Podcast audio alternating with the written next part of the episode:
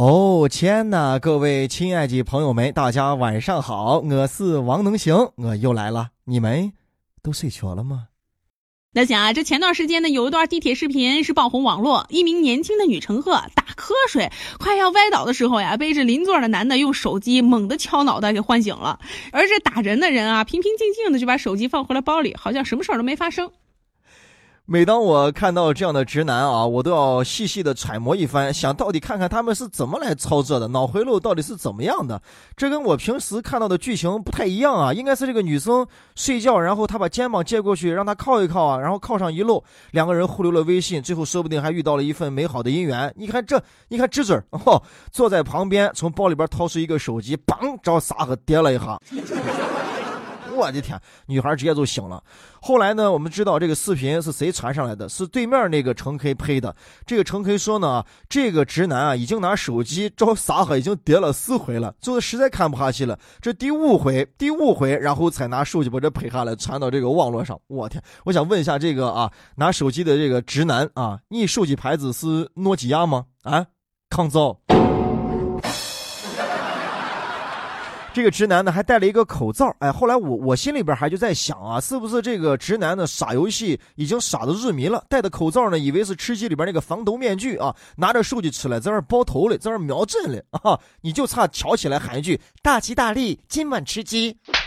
再说说这个女生啊，你这地铁独自一个人，又是个女生啊，那公共场合人多人杂的，你咋能睡得那么香呢啊？那大么大呼噜我是没清楚，但你睡得确实很香啊，我估计还有个好梦。不过这个好梦的结局不太好，你可能正梦着梦着，哎，咋有人拿我的沙子开核桃？后来呢，我又想了，这是不是人类啊最深黑的基因没有办法改变？哎，越草的地方呢，睡得反而还越香。不知道大家有没有这样的体验？你看我我就有嘛。上学的时候，老师在上面讲课，声多大些，我睡得香还嗨。哎，不不不啊！我说基因这个事情呢，是是因为我从这个木兜娃身上啊，睡娃的身上来发现的。收音机前的朋友们肯定有有娃的朋友嘛？有没有发现，把娃在车上推出去或者抱出去啊？哎，越吵的地方啊，公园啊，可是吃饭呀，你再说话、再闹、再摇骰子，他睡得依然是很香，一睡两三个钟头。但是你只要把娃一抱回到家里边，一安静，往床上那么一搁，哎呦，你马上就得细声细语的，那门稍微咯吱一响，他马。马上，哎，他就他就给醒来了，是吧？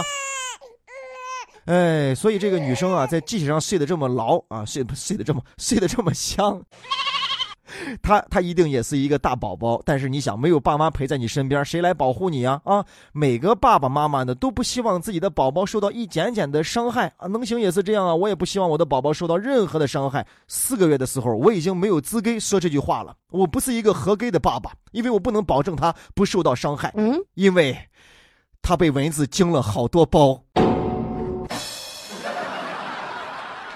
哎呀，这个叮了好多包，而且一叮呢，有时候那反应大，哎，起那个水泡，哎呦，心疼的那个程度，你就保管了啊。所以这个啊，万能的听众朋友们，谁有什么好的推荐呀？啊，这药膏啊什么的，让我给孩子可以去抹一抹，是吧？大家可以加我们栏目的微信啊，能行全拼九零一二三，能行全拼九零一二三，给能行安利一下，好不好？对吧？这事儿悄悄的啊，领导，我我我这个不算是那个干私活吧？哎，这新闻呢，我跟聪聪之前啊，在这个讨论交流的时候呢，聪聪还说了，那看来他这一路碰来的还都是一些好人啊，是吧？哎，聪聪有一个最大的优点是吧，就是随时随地都能够睡着，而且睡得特别的香。他说呢，在长途车上，他可能经常睡觉啊。那旁边呢，可能哎就会有人帮着他，或者哎甚至借他个肩膀去靠一靠，是吧？就挺好。那我就说，那女生嘛，是吧？就很柔弱啊，大家就容易去哎去怜惜她啊。你你就想一下，就能行？我在我在睡车了，往旁边再一靠，对吧？是个男的就觉得无所，是个女的就觉得我是个猥琐大叔。能行呢，在零八年的时候啊，曾经一个人坐火车去常州啊，去应聘工作找工作嘛。然后呢，我的旁边坐了一个女生，哇，她就瞌睡，头往这边倒倒歪歪，哎呦，刚好就倒到我肩膀上，我就那样硬生生的蹭了那么好几站路啊啊！这个事儿咱们悄悄听啊，这事儿嫂子不知道。那什么，呃，完事儿之后啊，他要到站的时候起来了啊，起来就跟我说，嗯啊，我这个面包我吃不完了，我就留给你吧。哦，再见。这个时候呢，我就鼓起了勇气，哎，姑娘，姑娘，你你等等，你能不能把你吃了一半的面包带走？咱们来说一说这个直男啊，要是往好处说的话呢，我就我就想说啊，孤独的方式呢有千种百种啊，别人怎么孤独的我不知道，你要是孤独，哎，那你完全靠的是自己。那如果再说的严重一点啊，我我觉得真的是这个人没有一点的道德素质和素养。呃，真有女生这样的情况呢，你把她叫醒也好啊，或者提醒她也好啊，或者真的借她肩膀靠一靠也行啊。但是你就是不能以这样的方式去攻击别人，这是一种攻击，对吗？对于这个我们出门在外的人啊，如果你是两个人的话呢，互相照应；一个人的话呢，你更要倍加小心了啊。呃，公共场合千万别再随时随地睡大觉啊，去做美梦了。虽然这世界还都。都是好人多，但是你猛不丁的是吧？有人拿手机砸你仨，你说你背得住？那讲最近呢，这福建泉州的一名九岁的女孩在动物园门口遛老虎。原来啊，这女孩的父亲就是动物园的饲养员。这父亲说了，老虎差不多三个月大，平时呢吃饱了需要锻炼。孙健还解释了，说这老虎目前还小，跟狗一样，没有什么攻击性的。老虎不发威，你真当我是 Hello K 七啊？哈！但是至少这个小姑娘有一种非常神奇的人生经历啊，让别人羡慕不来。呃，至少写作文的时候呢，老师说，哎，写一个你最喜欢的一种小动物。小姑娘说老虎，哇，对吧？你吹完整个小学阶段嘛，养老虎是吧？遛过小老虎啊，跟他散过步啊，陪他一块过家家是吧？哎，最重要的是呢，还为他铲过屎。对，这是多少养猫养狗的铲屎官都羡慕不来的事儿，对吧？老虎屎啊？不过不过，大家一一会儿有空的话可以看看这个视频啊。最后小姑娘是踩到了老虎屎上。咱们形容一个人啊，突然特别走运的时候，会说：“咦，你走了狗屎运了。”哎，你想一下，走狗屎运的时候都都都都这么幸运，那你说踏到了老虎屎上，他该有多么的幸运？都不是小幸运了啊，都不是分酒器的幸运，是老万那么大的幸运。所以，小姑娘，你可以对买彩票，买买彩票不行啊，我们禁止向未成年人出售彩票。但是，你可以就着老虎屎的味道去选号啊，让你的 daddy 去买彩票。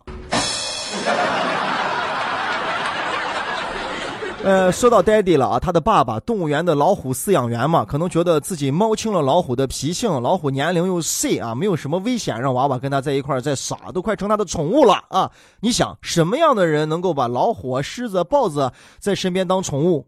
对了嘛，跟我一样想到了，就击败那些豪嘛，啊，土豪嘛，是吧？哎，所以这个娃娃小小年纪已经隐隐约约有了一种迪拜风啊，已经已经有了迪拜风了。我又想了一下自己啊，我这一辈子跟老虎亲密接触的时候是什么时候？对了啊，我一想，就是我满身扒上那个虎皮膏药的时候，是我跟老虎接触最亲密的时候。除此之外啊，再没有了。那你想，爸爸养老虎就让娃跟老虎耍；那养个长颈鹿啊，娃还成天得骑到坡上；养个猴啊，娃还得在石叉子和别来别去，是不是？养一个大象是吧？娃还得那拿着皮子喷水。说到这儿呢，我想出了几个好玩的啊！这动物园里有什么？有大象，有长颈鹿啊，有这个有那个。呃，据说啊，大象是最记仇的一种动物，而且能记很长时间啊。天蝎座当中的天蝎座啊，呃，据说一个外国的小男孩啊，他七岁的时候到动物园去耍，拿那个石筷子就找那个大象，找找找啊。等他长大了之后，都十来岁、二十岁了，他都到动物园去，这个大象还在那儿嘛，是吧？大象一看，嗯，仇人来了，直接那么多游客里边，就拿那皮子吸了那么长长的一管子，直接就噔就喷向这个小朋友啊，就喷向当年撂。他石头那个小朋友，你想多么记仇哇？还有长颈鹿啊，长颈鹿跟兔子在对话，长颈鹿就很张嘛，说：“哎呦，小白兔呀，小白兔，虽说你长得特别的白，但是你有我的脖子长吗？对不对？我只要一抬头就可以吃到这个树上最长在尖尖的、最嫩的那个那个树叶。你能想象那么嫩的枝叶通过我长长的喉咙流到我的胃里边那种过程的享受吗？”嗯，小白兔一听，只跟长颈鹿说了一句话：“说，你透过没有？”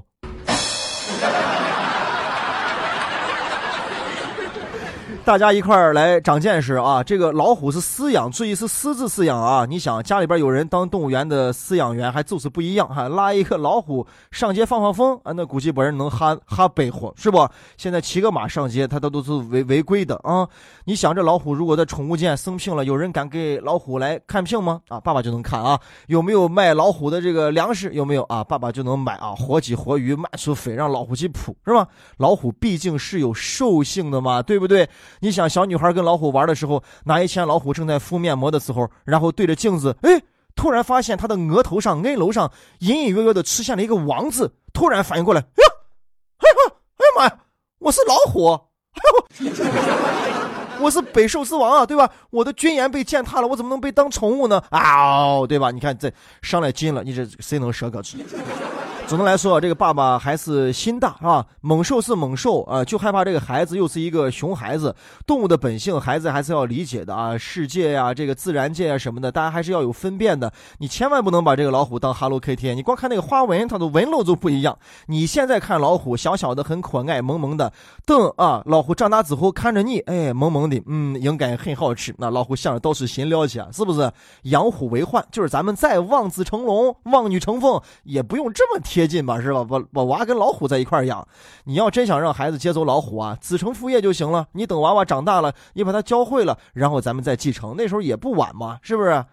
行了，咱们说到老虎了，咱们就用最流行的方式来来结束这一段啊，这一段小小的脱口秀是吧？我们一起学老虎叫，嗷嗷嗷嗷嗷嗷嗷。那想啊，最近呢，这重庆的肖女士几个月前呢，认识了来自北京的王某。后来这王某就向她借车，这焦女士啊想都没想就把奔驰借给了王某。不料呢，十几天后她都不见王某还车。这后来呢，肖女士还发现车从重庆到了北京，结果呢，她只好前往北京将车开回了重庆。可过了没多久，车又被这王某给开走了，因为钥匙还在人王先生手里呢。肖女士无奈之下呢，是选择报警了。世界之大，无奇不有。哎，我们以前看的多的是借钱不还、耍老赖，今天呢看出了借车不还的，而且看到了这个这么厚脸皮的一个人。呃，刚其实刚才我听聪聪说的时候，我心里边很紧张，很紧张。我我以为是王某把车开走之后啊，就联系不上，失联了，然后把车一卖，卖成钱了啊，孩子借钱一样。后来发现王某还留了一篓啊，车在北京呢啊。那我们还要注意审题啊。重庆的肖女士几个月前认识了来自北京的王某，你想，才认得几个月呀，你就敢把你的奔驰车你就托付给王某啊？你胆子太正了。只能说肖女士你的心很大啊，脑子也很燃。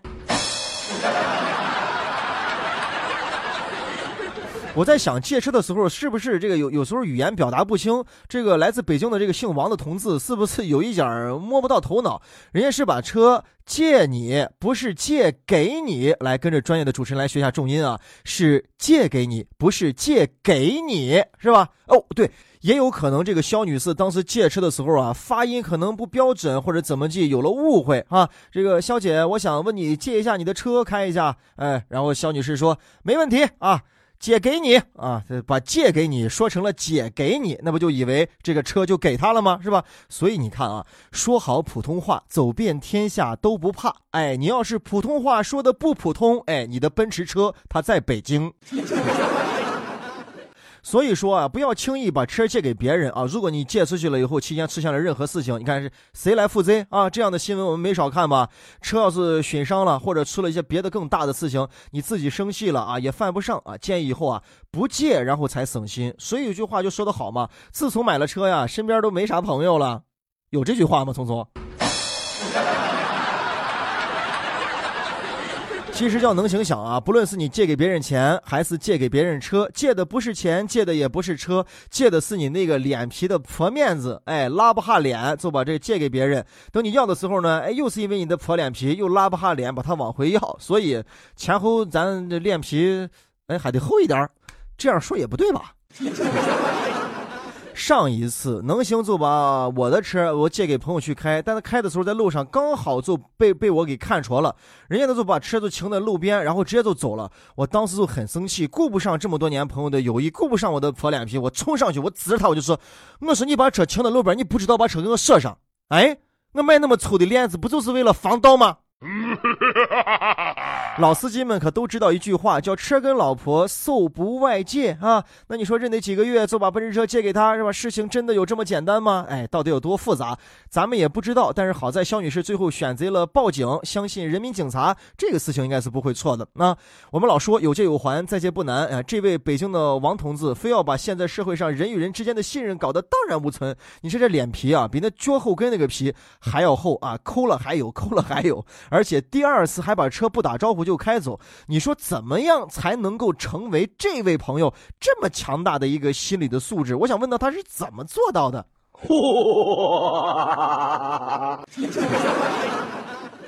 像北京王某啊，这个人借车，这算是已经非常奇葩中的奇葩了。其实平常当中，我们我们把车借给别人，呃，车还回来之后，有哪些事情会让你感到非常的不爽呢？啊，你借给他的时候油是满的，回来之后油已经都见底了啊，都能落油沫了，然后也不给你加满。借出去的时候呢，车是干干净净啊，然后呢回来的时候车子冻的全是泥巴拉碴的，然后给你一还，他还觉得没有什么，无所谓，你心里边是不是就很窝火？把你的车借出去了啊，出去开了一圈回来，一看，哎呦，死的满都是那个印印。朋友跟你说了，说，哎呦，不小心把这车给蹭了。那你说看怎么赔吧？你说你怎么开口让他去赔这个车呢？啊，去喷这个漆呢？啊，你也不好意思说，那只能说算了算了。但是窝火的是谁啊？还是你自己。我估计呢，大家还会遇到一种情况啊，就是，呃，你周围的朋友啊，哎，或者同事啊，啊，你们要出去，比如说去做工作啊，或者说一会儿要出去玩儿啊，或者反正要用车的地方，哎，永远开车的那个人他就是你，哎，你的朋友、你的同事永远都不会开车啊，而且每次都是这样，是吧？就跟吃饭一样，每次都是你结账，别人从来不结账，也而且也不觉得什么，而你的心里边又又没有办法，你想说这次我不开车了，我坐你的车吧，但是你又不好意思说出口，所以每每次呢还是自己开车，是不是？我就遇到这样的情况。那你要问能行是怎么来解决这个问题的？没有什么解决的，每次就我开就好了啊。就是因为还好我自己比较喜欢开车，我觉得开车比坐车的这感觉要好啊。而且我那个车载人的数量也不是很多，哎，就是只能再带两个人。对，跑跑车一般对都对跑车一般都是这样。我那个车就是前两车一个，后侧车一个。当然，每次我出去的时候啊，都会把我那个防盗网铁链子拿上啊，把后轮要射到电线杆子上，这样才能够防盗嘛。刚才呢还说了有借有还，再借不难。其实借东西这个事情啊，我们我们从小可能都在做啊。呃，借一块橡皮啊，借一本书啊，借上一支铅笔什么的，是吧？你你如果是上学的时候呢，老老想向哪个女同学借橡借橡皮呀，借铅笔啊，这可能就是爱。要注意，这可能是爱的萌芽。只不过当时年少，不懂得什么是爱情啊啊！可能有时候你对他有心意。对对对对，不能说这个，不能说这个，对吧？他好好学习，天天向上，不要买彩票啊！对对对，就情况就这个情况。我我我是说到长大之后呢，我们可能也会借，可能最多的就是借钱了啊。然后呢，就是就是借车啊，是？要不然就借你的房子住两天，反正你空那也没什么用，对吧？反正你空了一个房子，借一借，反正呢，反正呢，就是。你你要看自己的心理感受是什么样的啊？你要自己是不想借的话呢，那你就坚定信心，不要借啊，让自己舒服为主，不要弄得最后啊两边都很难看，你的心里边还是窝火的。你想，你看这个王同志，第一次是借，第二次是不问自取，是吧？你说第三次还能怎么办啊？我们只能等这个肖女士报完警的警察来好好的分析分析了。能行哥在陕西渭南向你问好，祝你好梦。晚安，快点睡觉了。